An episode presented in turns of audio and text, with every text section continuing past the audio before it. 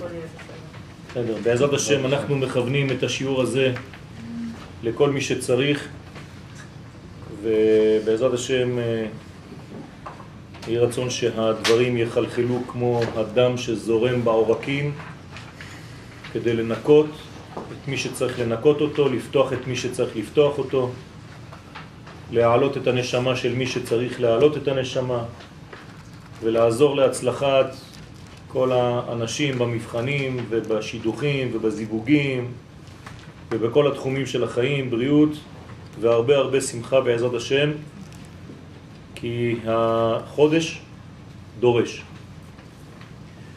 אז אה, קודם כל אנחנו מברכים את בעלי אכסניה, אה, ידידי נפשי הרצל וענת, שבאמת הזכיר לי אה, תקופה מאוד מאוד מרשימה בחיים שלנו פה, כשהיינו עדיין טריים וחדשים בכפר, וברוך השם זכינו בזכות הרצל להיכנס למקומות שלא היינו נכנסים בשום צורה אחרת. רק לסיפור הקטן, כשחטף אותי המפקד,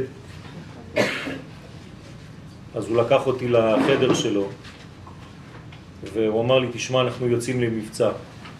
בגלל זה רציתי שתבוא. אז הוצאתי מהתיק שלי אה, משהו שחרטתי. זה היה שם י' כו' אה, לבן על גבי שחור, על חומר מיוחד כזה שהיו חורטים. ואמרתי לו, תשמע, תיקח את הדבר הזה, תשים אותו במגירה שלך, וכל פעם שאתם יוצאים, רק תסתכל על השם הזה, תכוון שאתם יוצאים בשם השם. וכל פעם הוא היה עושה את זה, אני זוכר עדיין את התנועה שלו ככה כשאמרתי לו וברכתי אותו, ומאז ועד היום, אני לא רוצה להגיד איפה הוא היום, אבל אנחנו שומרים על קשר, ברוך השם, אדון לוי, אם הוא שומע אותנו, שיהיה בריא ושלם. חודש אדר, עצת השמחה. מעניין, כותרת מיוחדת. מה זה עצת השמחה? מישהו מציע לנו להיות שמח? או שהדבר קורה באופן אוטומטי מי שנכנס אדר? חודש אדר עומד בסימן קבלת התורה. זאת אומרת שהמיוחדות של החודש היא קודם כל קבלה. אפשר לעצור אפילו את השיעור כאן. בחודש הזה צריך ללמוד לקבל. צריך ללמוד איך מקבלים. לא איך נותנים, קודם כל איך מקבלים. הנתינה תתחיל רק מיום פורים.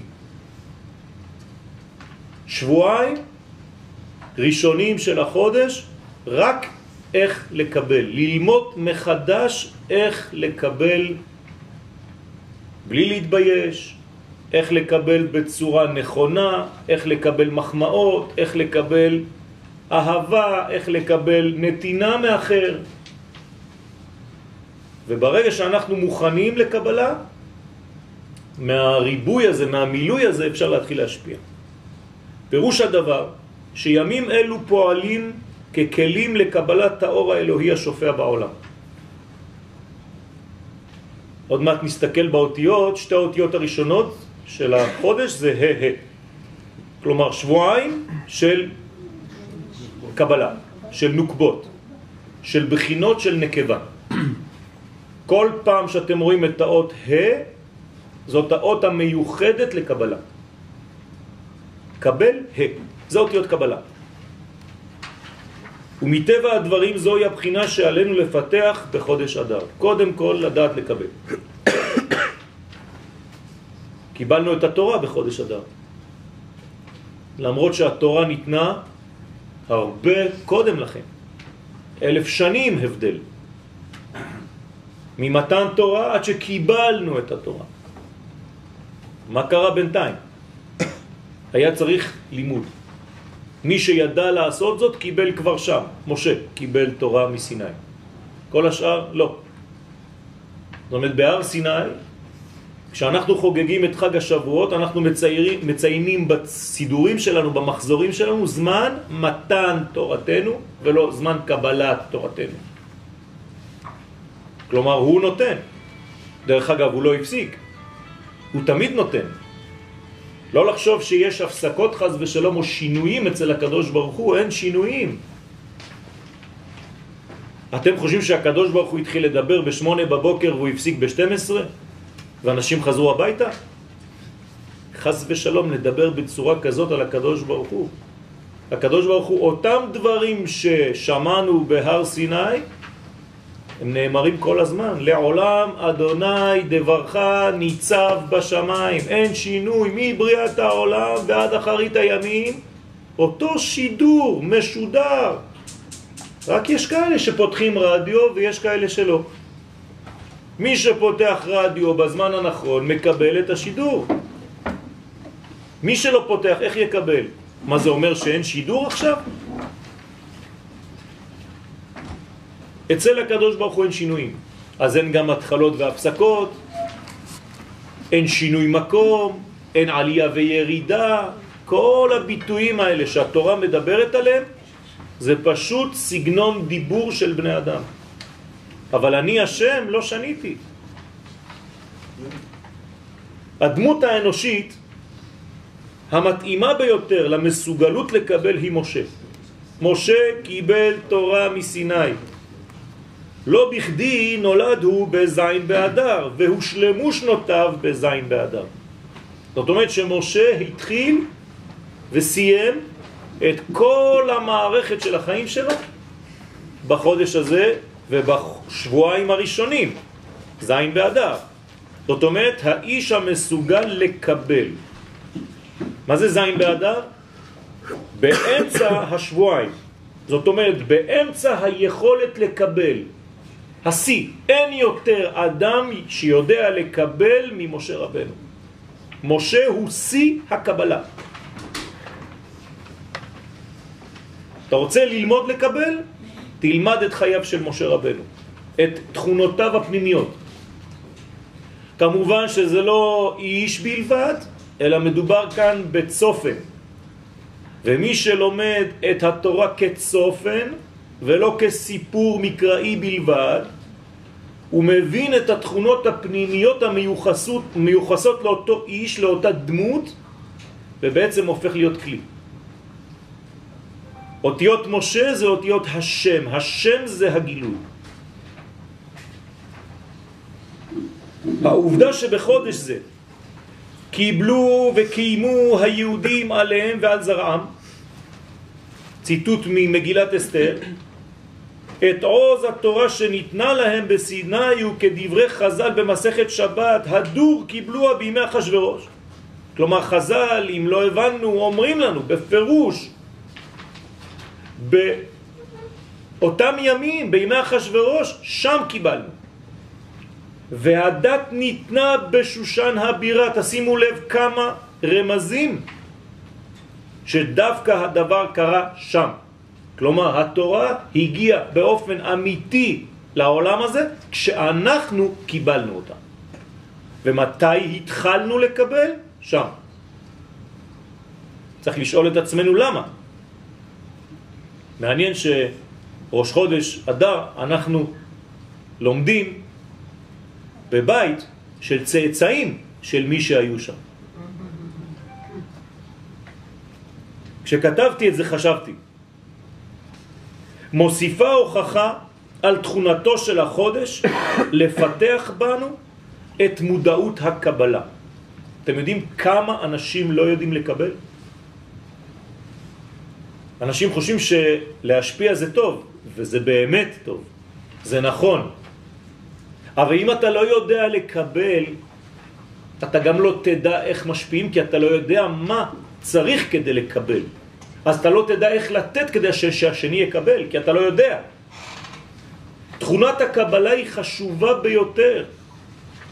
קודם כל בגלל שאני נותן לשני אפשרות לתת לי. דרך זה שאני מקבל, שאני כלי. שאני פנוי לקבלה של השני. אני לא חוסם את נתינתו אליי. אם כן, יסוד הקבלה הונח בתכונתו של הזמן הזה מבריאת העולם. ומרדכי ואסתר שידעו זאת, ניצלו את הכוח הגנוז בחודש אדר כדי להיפגש מחדש, כן, עם תכונתו, כפי שנאמר במגילת אסתר, והימים האלה נזכרים ונעשים בכל דור ודור, משפחה ומשפחה, מדינה ומדינה, ועיר ועיר, וימי הפורים האלה לא יעברו מתוך היהודים וזכרם לא יסוק מזרם. פירושו של דבר, מה שקרה פעם אחת בהיסטוריה חוזר ומתעורר כל שנה באותה תקופה. ולכן זה נקרא נזכרים ונעשים. לא רק שהם עומדים בזיכרון בעלמא, אלא זיכרון שמתורגם לעשייה. זה חודש אדם. איפה זה קורה? בכל דור ודור. זאת אומרת, עניין של זמן. כל דור.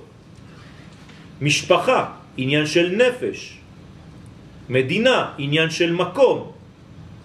זאת אומרת שחצינו כבר עולם, שנה ונפש. כלומר, הדברים קורים בעולם, בשנה ובנפש. כלומר, בכל המימדים של המציאות, הכל חוזר ומתעורר מראש חודש אדם. ולאורך כל החודש. והדבר הזה לא יסוף, אין לו סוף מזרעם, זאת אומרת זה אנחנו, זה הזרע. מה שהתחיל לא מסתיים לעולם, כלומר יש כאן קונוטציה של אין סוף, של נצח. ולכן מורדכי ואסתר הם כמו גילוי מה שהולך לקרות באחרית הימים. הגאולה שלנו היום דומה יותר לגאולת פורים מאשר לגאולת פסח. בפסח הכל היה ניסי, בפורים הכל מלובש בטבע. אפילו שם הוויה לא מופיע פעם אחת במגילת אסתר באופן ברור. אין דבר כזה. זאת אומרת שהקדוש ברוך הוא פועל בלבושים של מערכת בחירות, בלבושים של פוליטיקה, של מלכים, של כל מיני תכסיסים. זאת אומרת שיש שם, סליחה? שמות מקבילות היסטוריות. נכון, מדהים ביותר. זאת אומרת שאנחנו עכשיו בסגנון גאולת פורים. סגנון שחייב להופיע בהיסטוריה, ולכן זאת הקבלה. עכשיו אתם מבינים גם מה הקבלה שדיברתי עליה קודם. לא סתם קבלת התורה, אלא שביציאת מצרים לא היינו מסוגלים לקבל. הקדוש ברוך הוא נתן.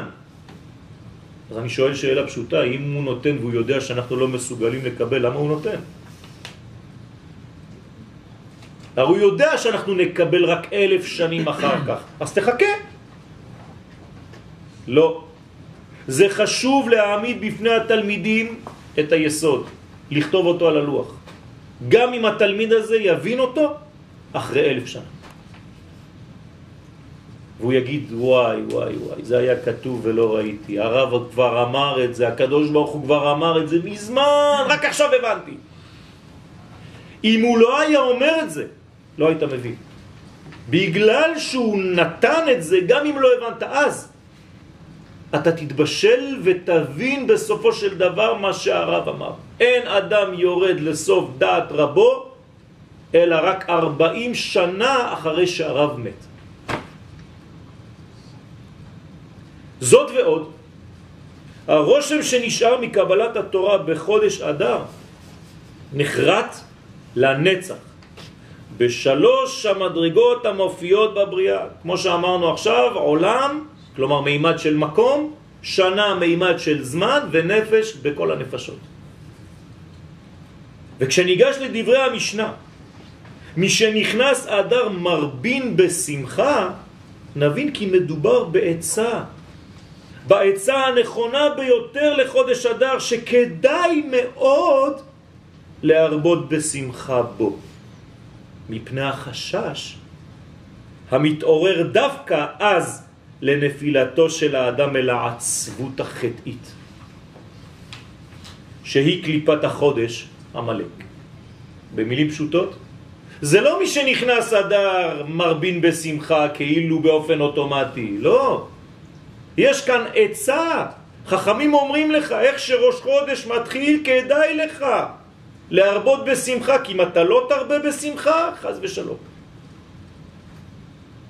כלומר, החודש הזה יותר מסוכן מחודש רגיל, אם אתה לא מרבה בו בשמחה. באופן טבעי, הוא יפיל אותך לעצבויות ולדיכאונות ולדברים יותר מחודש רגיל, חז ושלום. אם אתה לא עושה את הפעולה, את המאמץ להרבות בשמחה. כלומר, כאן מדובר בעצת חז"ל מאוד מאוד מאוד חשובה, שאם אתה לא עושה אותה, אתה נכנס למערכת לא בריאה. תדע לך, כדאי לך להרבות בשמחה, להרים את הווליום של השמחה בחודש הזה. תסתדר איך שאתה רוצה. אם לא, המלאק יקרא אותך, יכניס בך פחדים, יכניס בך דיכאונות, יכניס בך את הנחש ויקרא אותך בעבודת השם, יקפיא אותך, חז ושלום, אשר קרחה בדרך. מובנת היא איפה שמחתו של המן הרשע, שהיה בעצמו משורש המלאק. בראותו שהפור נפל על חודש אדר. למה הוא היה כל כך שמח? לפי שידע צירוף שם הוויה המופיע בו. המן היה חכם, חכם להרע. הוא ידע את הצירופים שאנחנו לומדים פה בשיעורים שלנו. הוא למד את זה כבר. הוא ידע שהצירוף של החודש זה ה', ה', י' וו'. שצריך לכוון היום בבוקר במוסף וגם מחר בבוקר במוסף. כשתאמרו ברוך אתה השם מחדש, מקדש ישראל וראשי חודשים. ואת מידת הדין, כן, תתקנו את הטעויות, המשתמעת מהיפוך הסדר בין הזכרים לבין הנקבות. זאת אומרת, אתם רואים שהשם, שם הקדוש ברוך הוא לא מופיע בסדר הנכון שלו. יש פה שינוי. הסדר הנכון זה מה שמופיע בניסן, י' כ' ו' כ'. אבל פה יש שינויים.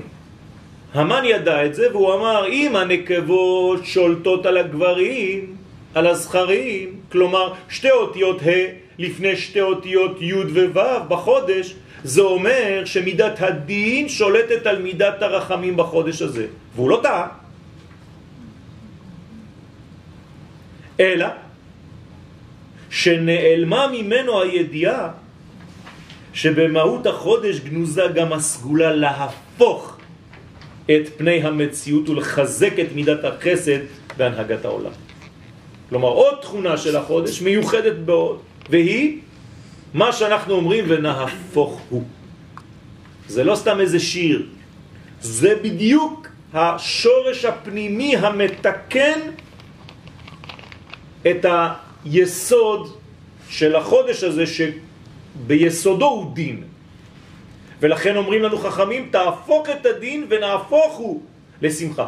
ולכן מי שנכנס אדם, תרבה בשמחה. לכן מי שנכנס אדר, עדיף להרבות בשמחה, כדי למנוע שלטון מידת הדין במציאות. הסגולה של החודש פועלת רק בתנאי שאנחנו עושים את האקט הזה? בוודאי, לכן אומרים לך, חז"ל, זה לא מי שנכנס אדר שמחים. אומרים לך להרבות בשמחה, זה כאן עצה, אני מציע לך להרבות בשמחה, כדאי לך. הבעיה זה כשאנחנו לא מבינים את מה שאנחנו בעצמנו קוראים, אז אתה חושב שזה איזה מין תיאור. כשם שמי שנכנס אב ממעטים בשמחה, כך מי שנכנס אדר מרבין בשמחה. טוב, אז מה אתה אומר לעצמך? אב זה חודש עצוב, בין כה וכה. אז עכשיו אני מגלה לך הפוך. אב זה החודש הכי שמח, והדר זה חודש שחז ושלום, אם אתה לא הופך אותו, זה מידת הדין. כלומר, להפך, בחודש אב צריך להוריד את הווליום של השמחה. ההיסטוריה עזרה לנו. אבל זה החודש הראשי, הרי קוראים לו אב, הוא האבא של כל החודשים. אפילו חודש ניסן שהוא ראשון, הוא ראשון בינתיים, לכן הוא אבא קטן. איך אומרים אבא קטן? אביב. אז הוא חודש האביב. אבל האבא הגדול זה חודש אב. שבעזרת השם כשנגיע לזמנים שנצליח להפוך את המנגנון ומידת החסד והרחמים תשלוט בעולם, אנחנו נראה את הגודל של חודש אב, כמו שהוא באמת אבא אחד גדול. ואבא זה חוכמה, זה חסדים, זה רחמים גדולים, כרחם אב על בנים. תרתי משמע. האבא והחודש. סיבה עמוקה יותר, המחייבת להרבות בשמחה עם כניסתו של החודש, יוצאת ממאמר חז"ל במסכת סוטה דף ב' עמוד א', ארבעים יום קודם יצירת הוולד, בת קול יוצאת ואומרת, בת פלוני לפלוני. זאת אומרת שכשהבת קול הזאת כבר מייחסת את הזיווגים בינו לבינה, לפני שהתינוק בכלל נוצר, 40 יום לפני יצירת הוולד, כבר תכננו לו עם מי הוא יתחתן בחיים. אז אם זה קיים מבחינת הנפשות, זה גם קיים מבחינת הזמן ומבחינת המקום. הרי אנחנו תמיד מתקדמים בשלושה רבדים, עולם, שנה ונפש, זמן, מקום ונפש. אז איפה זה מתברר במקום? זה נשים בצד למדרגה אחרת. אבל איפה זה מתברר בזמן? הנה, העתקת הרעיון למימד הזמן קובעת שלפי השיטה האומרת בניסן נברא העולם, יש שיטה כזאת במסכת ראש השנה, דף י', כן, מי אומר את זה?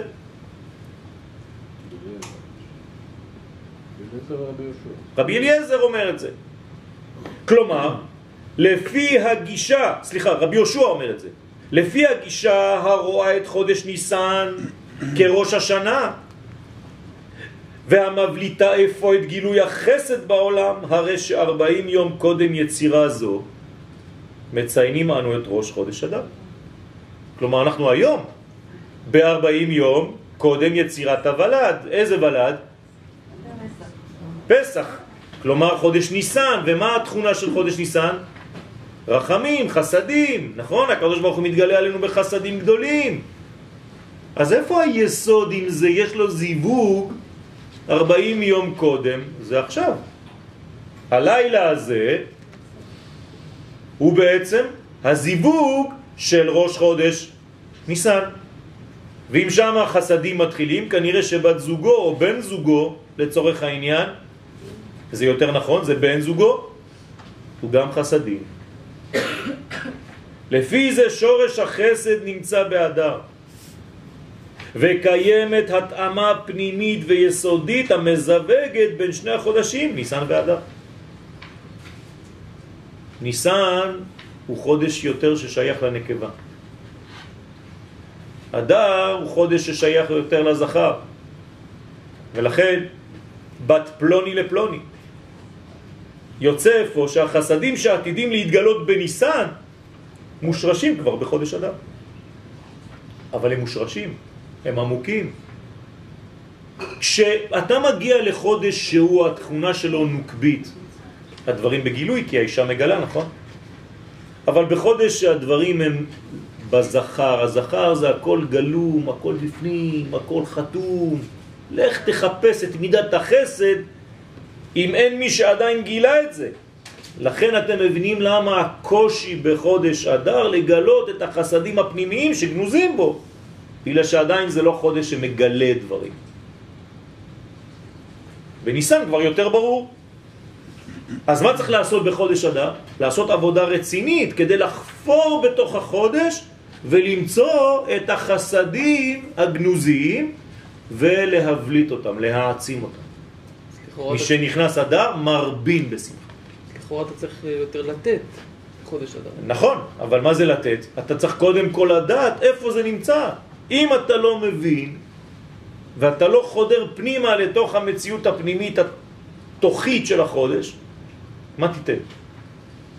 אתה כולך במועקה באופן קוסמי, בגלל שמה שמתחולל בחודש הזה, אם אתה לא עושה עבודה, זה איזה מין מועקה פנימית של כל מיני פחדים, של כל מיני שיתוקים למיניהם חז ושלום. ולכן צריך להיזהר מאוד, רבותיי. אני חוזר, קראתי לשיעור הזה בכוונה בסייעתא דשמיא, עצת השמחה. זה לא סתם. ההבדל בין שני החודשים הוא שחסדי חודש אדר נמצאים בהסתר, בעומקו של החודש המקביל לספירת היסוד. נתתי עוד שכבה. חודש אדר מקביל לספירת היסוד.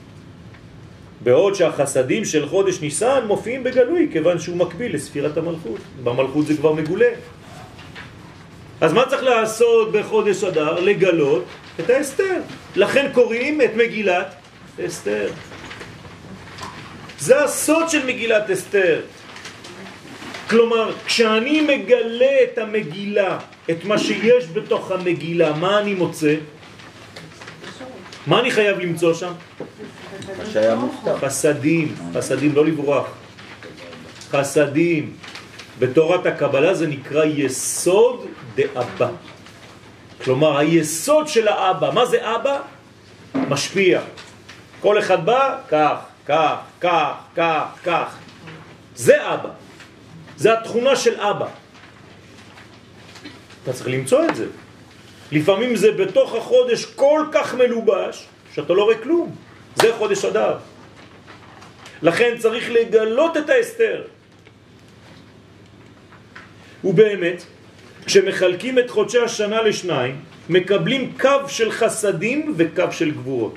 כל השנה מחולקת לרובד אחד של חסדים, שישה חודשים של חסדים, שישה חודשים של גבורות. וחודש אדר מציין את סיום זמן הדין. למה? מתי התחיל הדין? בראש השנה, יום הדין. תשרה, חשבן, כסלב, טבת, שבט, אדר, סיום, שישה חודשים. כלומר, אנחנו עכשיו חותמים את זמן הדין של השנה. אבל אמרתי לכם לפני רגע שהוא הוא דין. חסדים, אז איך הוא חותם את הדין? ואתה יודע שכשאתה חותם משהו, מתגבר עוד יותר התכונה, כי זה הסוף. אז איך זה עובד? ואז מתחזקת מידה זו ביותר. ומסיבה זו כאמור יעצו לנו חז"ל, מי שנכנס אדר מרבין בשמחה, לא לברוח. עוד פעם, אני חוזר ואומר, הנה, זה סוף מידת הדין, שישה חודשים, כלומר כל הדין שמראש השנה נשפך איפה? באדר. אם אתה לא מרבה בשמחה, חבל. זה, זה, זה, עוד פעם, זה לא מציאות, היא לא באה לבד. צריך לעשות מאמץ כדי שתהיה שמחה. תשימו מוזיקה בבתים שלכם, תעשו מה שאתם צריכים כדי שתהיה שמחה בבתים. תסמכו את האישה, תסמכו את הבעל, תסמכו את הילדים, תסמכו את עצמכם, תעשו דברים שיוציאו אתכם מהשגרה שמקפיאה את האדם. לא הזמנת את האישה למסעדה, תעשה את זה עכשיו.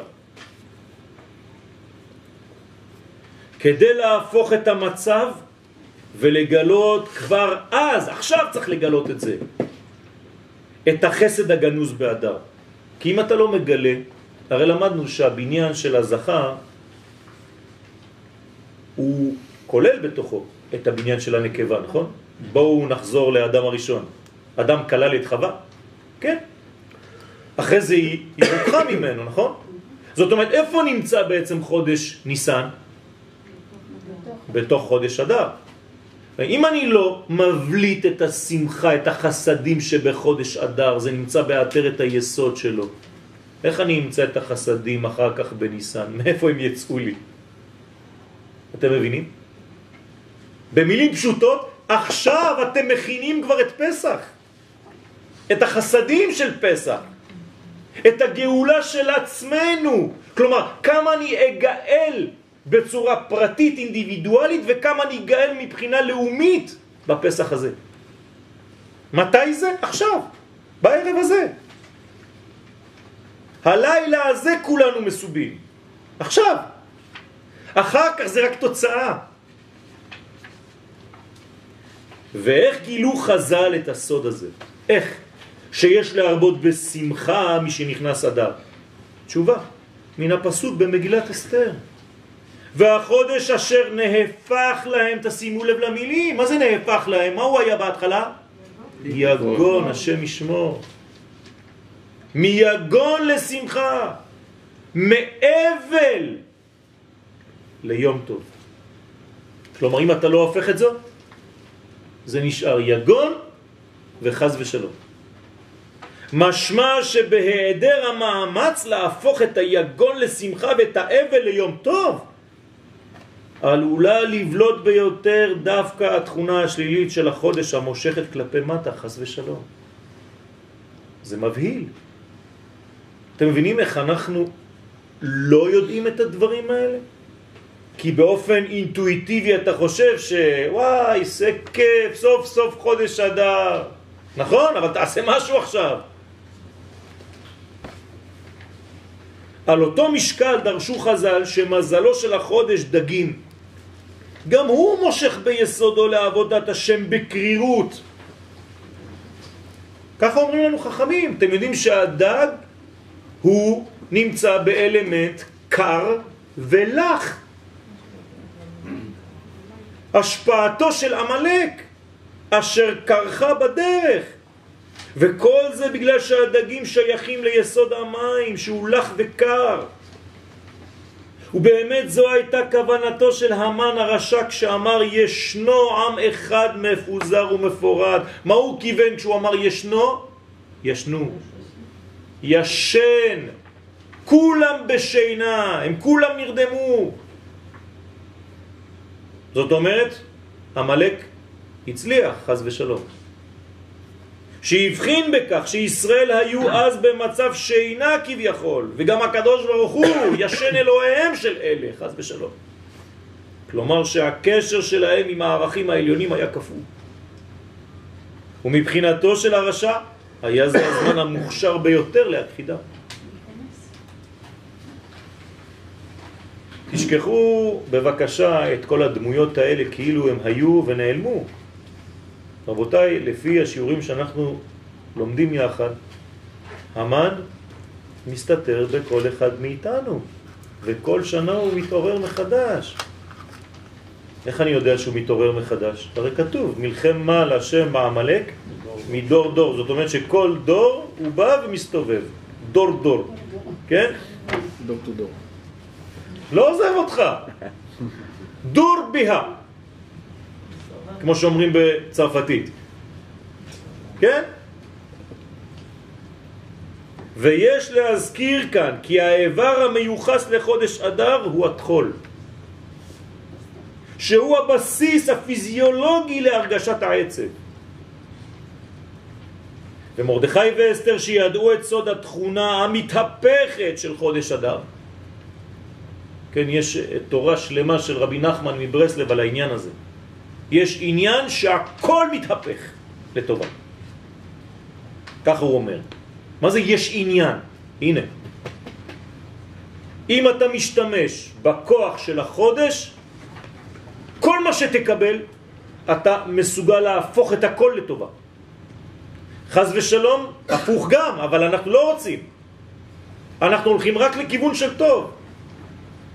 זאת אומרת, זאת התכונה של החודש, יש לך כלי, זה נשק.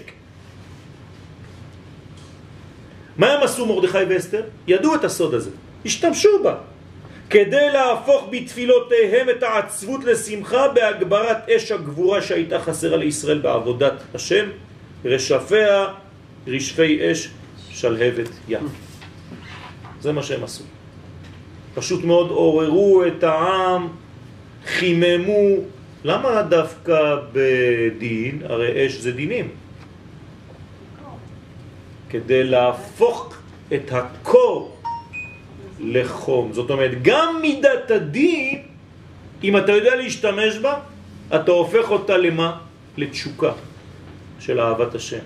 זה מה שצריך לעשות. זה לא שאתה אומר, וואי, זה דינים, אני בורח. לא. קח את הדין הזה, תשתמש בדין הזה, כי דין זה אש בוערת, זה חום, זה אהבה, זה רצון. זה מה שמריץ אותך בחיים, רצון זה לשון לרוץ.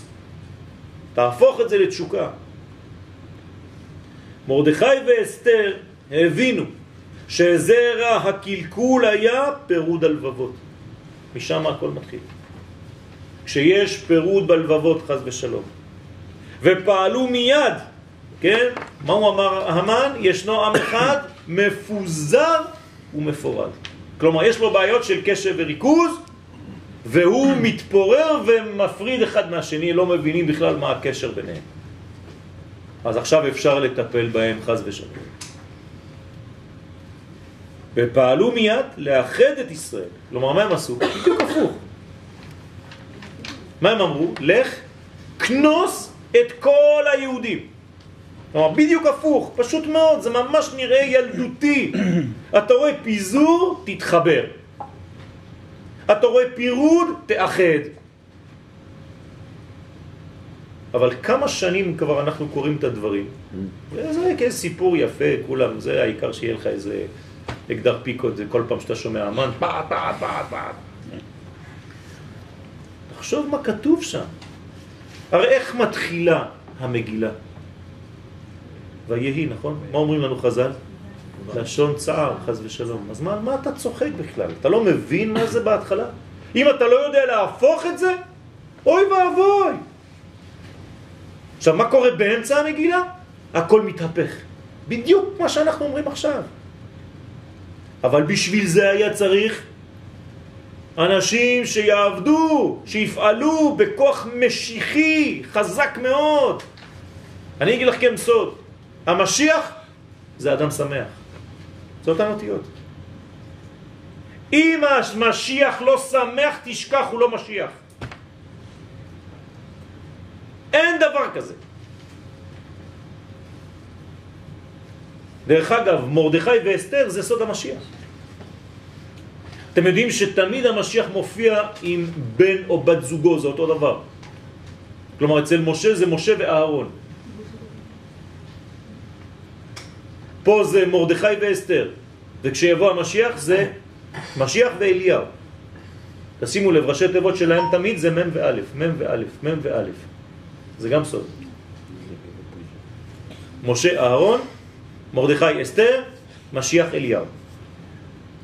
אם תבין את הסוד שגנוז שם, א' הזה, כן, רק בצבא יש ראשי תיבות כל הזמן. להשיבם אל תוכנם, אל תכונתם, כן, המקורית, עם אחד. ישנו עם אחד, בבסיס הוא אחד. למה הוא אחד? כי אם הוא לא היה אחד, הוא לא היה מסוגל לבטא את הערכים של האחד, היחיד והמיוחד. כלומר, עם ישראל חייב להיות עם אחד, נכון? זה מה שאנחנו אומרים במלכת שבת. אתה אחד, הקדוש ברוך הוא, ושמך אחד.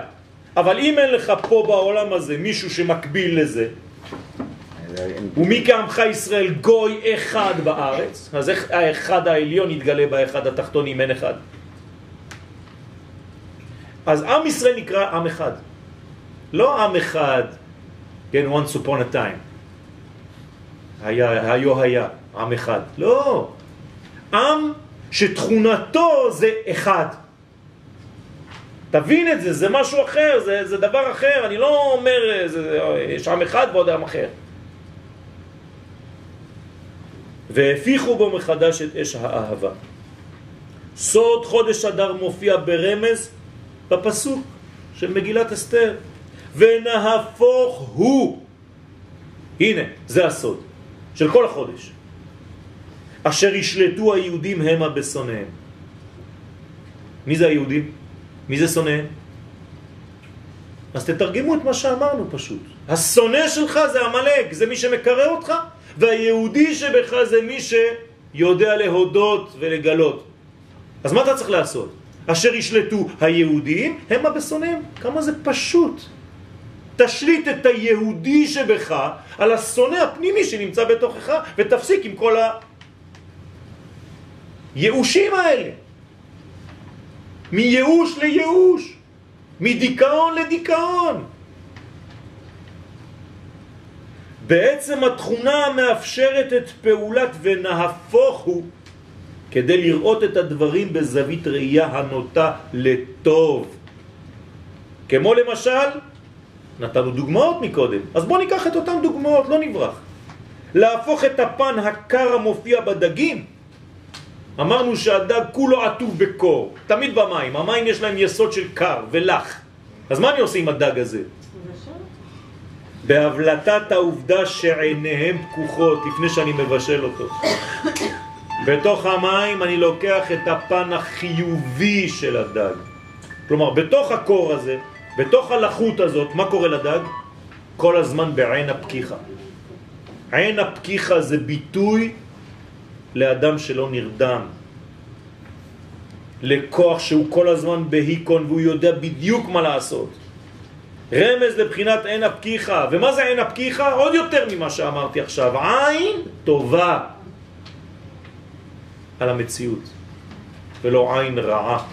כלומר, כל הזמן אתה רק מוצא את הנקודה השחורה שבלוח הלבן. תעשו טסט, אתם יודעים, אני רואה שיש פה הרבה כל מיני אנשים שיודעים לתפעל ולעשות אה, קבוצות ולעשות דברים כאלה. קחו דף של עשר מטר מרובע ותשימו נקודה שחורה באמצע. קטנה. מה אתם רואים? נקודה שחורה. כל זה אתה לא רואה את כל הלבן שמסביב. זה עין. עין שהתחנכה לראות רק את הכתמים הלא טובים. זה מה שצריך להפוך. שפירושו עין טובה לחיים והימנעות מן הגישה הרואה הכל בעין רעה. ככה מתחתנים דרך אגב, אומרים לנו חז"ל, אתה רוצה להתחתן? תחפש אישה שיש לה עין טובה. לארג'ית, שאוהבת לתת, אוהבת ל... גם התחול, הנה הדוגמה השנייה שנתתנו קודם, המורה מצד אחד על עצבות הרוח, יש להפוך ולראות את יתרונותיו. זה לא סתם איזה חיסרון אחד בתוך הגוף שיש לנו בתחול הזה. אז בוא נוריד אותו. לא. מהתחול גם נולד הצחוק. בדיוק דבר הפוך. תראו מה זה. הצחוק והמועקה נמצאים בתחול. תלוי איך אתה ניגש אליו. הגנוז ביסודו שבריבוי הרגשה הזאת צריכים אנו להגיע אל שמחת הפורים. כלומר, איך אני אגיע לפורים שמח, רבותיי? איך מגיעים לפורים שמח? כשבראש חודש אתה כבר מתחיל. הרי מי שנכנס אדר, לא אומרים לך מי שמגיע פורים. תיזהר בשעות הראשונות של כניסת אדר.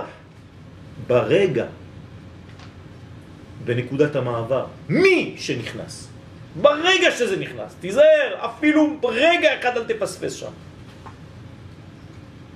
כי יכולים להיות כל מיני דברים מסביב שדווקא יורידו אותך חז ושלום לכל מיני מנגנונים של נמאס מהכל כבר. אל שמחת הפורים ואל שמחת המשתה והסעודה. זה לא סתם מגיעים לשם ובגלל שיש אוכל ושותים יין, אז יוצא לנו מזה איזה מין מסיבה, כן, סיבה למסיבה. לא. זה צריך הכנה לדבר הזה. זה לא מאולץ, זה לא מלאכותי. ואי אפשר לשקר ולזייף. אתם רואים שלפעמים יש פורים גדול ולפעמים יש פורים כאלה קטנים. אה, ניסינו. אבל לא הרגשת. ויש פורים שאתה, וואי וואי וואי, מה קרה שם? נבואה כמעט. זה לא סתם. ועוד שצריך להפוך את פירוד הלבבות, לקשר ביניהם. איך עשו את זה חכמים? משלוח מנות, מתנות לאביונים, אני משמח אותך, עצם זה שאת יודעת שכתבתי משהו בשבילך, בשבילך, זה משמח לך את הלב, מישהו חושב עליי, תראה כמה אני חשובה לו, כמה אני חשוב לו. מתנות לאביונים. כל זה, זה מחבר את עם ישראל. פשוט אנחנו קושרים אחד את השני, עם השני. לקשר ביניהם כדי לבוא אל ימי הפורים באחדות המתחדשת בעם ישראל, המתבטאת בצדקה, במשלוחי המנות, במתנות לאביונים באותם ימים. להיות לארג', אקסטרה לארג'. אתם יודעים, הקמצנות היא סוגרת את האדם עצמו. צריך להתרגל, לתת, וכשאתה נותן אתה מקבל. אמרתי לכם מקודם שצריך ללמוד לקבל. עכשיו אמרתי לכם את הסוד. בנתינה לומדים לקבל. הבנת מהותו של האויב העמלקי, הרי זה הקליפה של החודש. יש לנו אויב חזק מאוד, אכזרי מאוד. עמלק זה האויב הגדול ביותר. אני צריך ללמוד אותו. אם אני לא לומד את האויב, איך אני אדע? איך לנטרל אותו? הבנת מהותו של האויב העמלקי המתעורר מחדש בכל חודש אדר מוסיפה חי למיגועו באמצעות כלי האחדות והשמחה. כלומר, מה מחסל את המלאק? השמחה. עכשיו, מי שמח? רק מי שאוסף, מי שמחבר. הרי אמרנו, מי זה השטן של של, של עשיו? יוסף. כלומר, יוסף, מה התכונה של יוסף? כל הזמן שמח. Okay, הטקסט לא, לא כותב לכם את זה בתורה, אבל אם הייתי מביא לכם את הדמות, הייתי אומר לו, יוסף, בוא, בוא, בוא שנייה.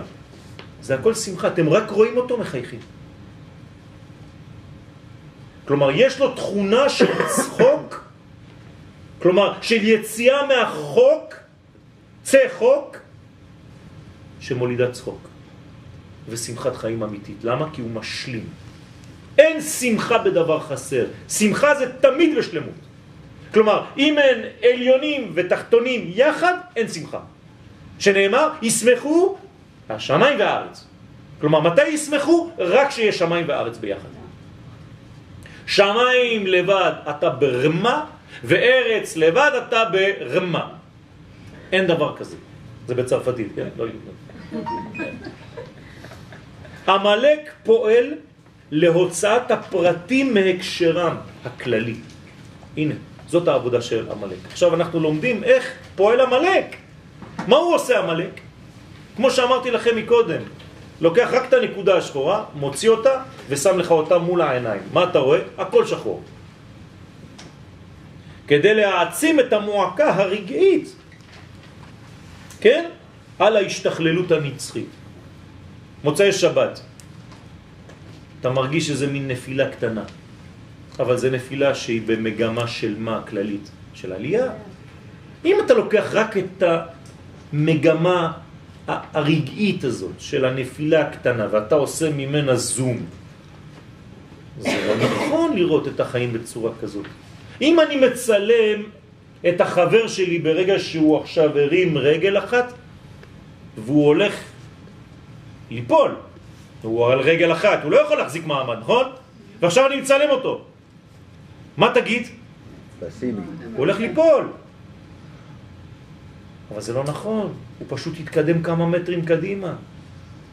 אם אני מצלם שחקן כדורסל, אתה רואה אותו כמו איזה חילזון, מה הוא עושה? זה היה רגע לפני שהוא ניטר.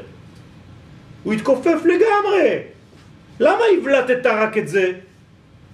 זה המלאק, רבותיי. הוא נותן לנו כאילו לראות את הרגע של הכאילו התכווצות לפני ההתרחבות, והוא אומר לך, הנה, הנה, הנה, הנה, התכווץ, הכל קטן, הכל נמוך, הכל מסכן, הכל חושך, זהו, כולכם אבודים. זה לא נכון. תסתכלו על ההיסטוריה בעין רחבה, תראו מאיפה באנו ומה קורה לנו היום, ברוך השם. לפני 65 שנה היינו בגטאות בתנורים. זהו יסודם של כל החטאים, כל החטאים המכונים בתורת הסוד היציאה לעלמא דפירודה. זה נקרא עלמא דפירודה. כלומר, אתה רואה רק פרטים קטנים, ובמיוחד כמו עיתונאים, כן? שיודעים לצלם רק את השחור. שמעתם פעם בחדשות, היום בבוקר איש נתן לאישה לעבור בכביש. וואי, איזה יופי. עם הרכב, כן? אתם תשמעו את זה? לא. הקטל בדרכים. למה? יש רק קטל?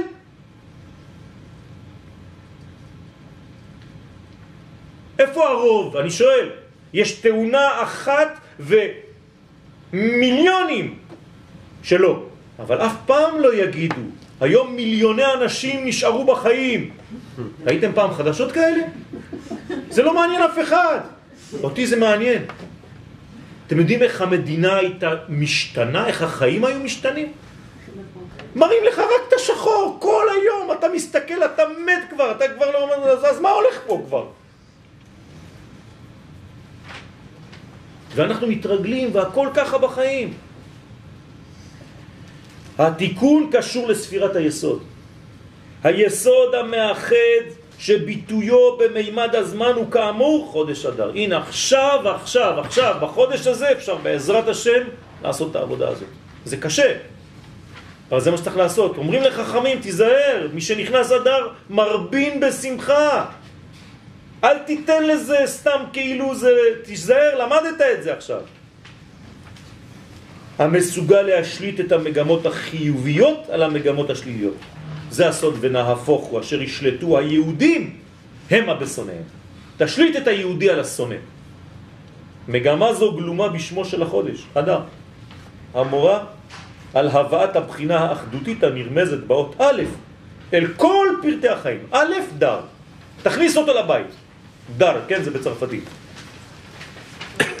חז"ל הגיעו למסקנה הברורה במסכת ראש השנה דף י"א בניסן נגאלו ובניסן עתידין להיגאל. אז איפה הדר פה? מה, אני בניסן או בהדר פה? לפי זה נראה שהגאולה קשורה דווקא לחודש ניסן. אלא שבחזרה של תפילת מוסף של שבת אנחנו אומרים עוד משהו אחר. הן גאלתי אתכם אחרית כראשית. אז מה אתם חושבים? מה זה אחרית כראשית? כמו אז, גם היום. לא, זה רק מובן אחד. אין בית מדרש בלי חידוש. החידוש הוא שקיימות שתי קומות בגאולה. אחת הנקראת ראשית ואחת הנקראת אחרית. איפה הן? ישנה גאולה כמוסה בחודש אדר, והוא אחרית השנה. עכשיו אמרתי לכם שזה סוף השנה. נכון? השנה מתחילה בניסן. אז איפה האחרית? אדר. והקדוש ברוך הוא מבטיח לנו שכפי שכבר גאל אותנו בראשית, מה זה הראשית? ניסן. בחודש ניסן שהוא ראשית השנה, ככה יצאנו ממצרים, כך עתיד לגואלנו אחרית כמו הראשית. כלומר, מתי ניגאל? באדר. הנה חידוש. אחרית השנה. זאת אומרת, הגאולה, אבל אמרתי מקודם שזאת לא גאולה שהיא ניסית. כלומר, היא גאולה שחייבת לעבוד דרך המאמץ שלך, לך כנוס את כל היהודים, אתה תעשה עכשיו עבודה. מרדכי ואסתר לא נרדמו. והוא אומר לה, והוא מזהיר אותה, אם את חושבת להרדם ולהמשיך אותה גאולה כמו שהייתה אז, חז ושלום רווח והצלה יבוא ליהודים ממקום לא כל כך בריא, אבל זה יבוא. גאולת היסוד, אני קורא לזה, זה גאולת היסוד, נכון? אנחנו בספירת היסוד עכשיו. גאולת היסוד של חודש אדר בולטת במיוחד בשנים המעוברות. למה מעברים דווקא את חודש אדר? מעניין. זה סוף השנה תגידו לי, כן? מה קורה בשנה המעוברת? הבאות להשלים, תשימו לב, יש פה עוד סוד. אנחנו משלישים את ה... משל... סליחה, משלימים את הפער שנוצר כל ארבע שנים בין שנת החמה לבין שנת הלבנה. נכון? כידוע, אומות העולם מונות לחמה, בעוד שישראל מונים ללבנה. ובשנה מעוברת נעשה ייחוד בין ישראל והעמים. הרי אני משלים. זאת אומרת ש... מה זה גאולה? שכחתי לרגע מה זה גאולה. שעם ישראל מתחבר עם אומות העולם ומשפיע להם את הדיבר, את הדיבורים האלוהים, את, ה, את, ה, את התכונות האלוהיות, זה גאולה. מתי זה קורה? דווקא כשאתה יכול לעבר שנה ואתה מתחבר עם אומות העולם. ולא גאולה שהיא רק בשביל עצמך כמו שקרה לנו מתי? בניסן. אתם מבינים מה קורה פה? כלומר, בחודש אדר מופיע הגשר המאחד בין ישראל לאומות העולם, כדי שהמוסר האלוהי העובר דרך ישראל יגיע אל כל האומות. מתי זה קורה? באדר. לכן מעברים דווקא את החודש הזה. זה הגשר, זה היסוד, זה היוסף, שהוא הלך למצרים כדי להביא את האור. שם זה לא הצליח כל כך, היום זה כבר צריך להצליח. אי אפשר כבר יותר לחכות. וסוד הדבר, עוד חידוש, יוצא מן המאמר עצמו, המהווה את אבן היסוד לכל החודש. מי שנכנס אדר מרבין בשמחה. מה זה הדבר הזה? אז אמרתי קודם פירוש, עוד פירוש, חידוש בעזרת השם. כוונתו העמוקה היא שיחד עם כניסתו של עשיו שנאמר עליו ויצא הראשון אדמוני כולו כאדרת, אדר, שיער ויקרו שמו עשיו. מי שנכנס, אדר, מי זה אדר עכשיו? עשיו. כלומר, כשתכניס את עשיו לתוכנית שלך ותדע שאתה צריך להשפיע לאומות העולם, שמחה תהיה גדולה, מרבים בשמחה. מתרבה השמחה בעולם כולו, מי שנכנס אדר הוא עשיו, מרבין בשמחה. זאת אומרת, כשתגיע לחודש הזה בהבנה שכאן אתה מחבר בין עם ישראל לבין אומות העולם, ולא נשאר כבוש בתוך החומץ של עצמך לבד. אז בעזרת השם יש תכונות עצומות בחודש הזה, חזקות בחודש הזה, אבל גאולה אקטיבית, גאולה שדורשת את הפעולה ואת ההשתתפות של עם ישראל ושל כל אחד ואחד מאיתנו בתוך האומה הזאת. לא להירדם, לא לתת לדברים להיעשות כאילו זה נעשה לבד, זה לא נכון. כלומר, תתחיל להיות חי יותר, תצא חי יותר. אל תפרשו מהציבור בחודש הזה, תהיו ביחד, צריך להיות כמה שיותר ביחד. כדי להבין את התכונה הקולקטיבית הזאת, החזקה הזאת, ולנקות את כל מה שמפריד בינינו. להפסיק לדבר אחד עם השני, על השני ועל השלישי ועל הרביעי. פשוט אנחנו לא מסוגלים יותר בצורה כזאת לחיות. זה לא נכון לחיות בצורה כזאת. פספסנו ופגמנו הרבה. אנחנו צריכים עכשיו לעזוב את הדבר הזה ולהתחיל מערכת חדשה בחיים שלנו, לנקות את הכל. בעזרת השם, זה העניין של הדיבור גם כן. בצרפתית אומרים עדר, כן? עדר. זה דיבור, נכון? סליחה, בערבית, אותו דבר. כן? בטח נו מה. צרפת של היום זה בגדד של אתמול. זאת אומרת, זה מה שקורה. לכן אנחנו צריכים להתעורר ובעזרת השם באהבה, בחיבה, בכל מה שקשור לחיבור בינינו, אנחנו נצליח להפוך את החודש הזה ממדרגות לא כל כך נעימות למדרגות של שמחה גדולה, שהשמחה הזאת בעזרת השם תופיע, ולא רק שהיא תופיע, וזרעם וזכרם לא יסוף מזרעם. אף פעם זה לא ייגמר, בגלל שיש לנו את היוסף יסוף בתוך, שהוא גנוז ואומר לך, אני צריך להמשיך את הדברים. רמז לדבר, קריאת פרשיות תרומה ותצווה דווקא עכשיו.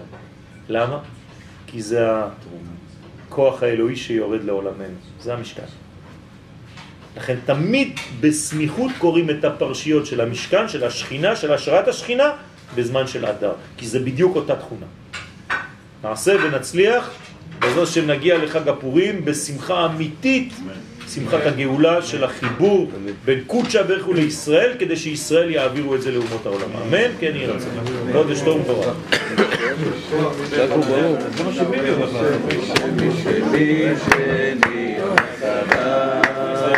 פעמיים ב', ביבי לבן אדם. איי איי איי, מי שנכנס,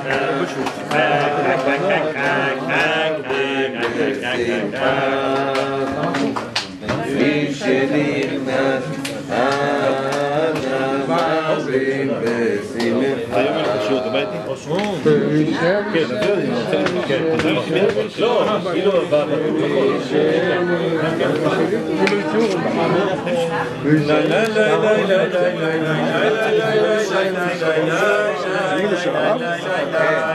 אז מה חשבת, של ערוץ 2?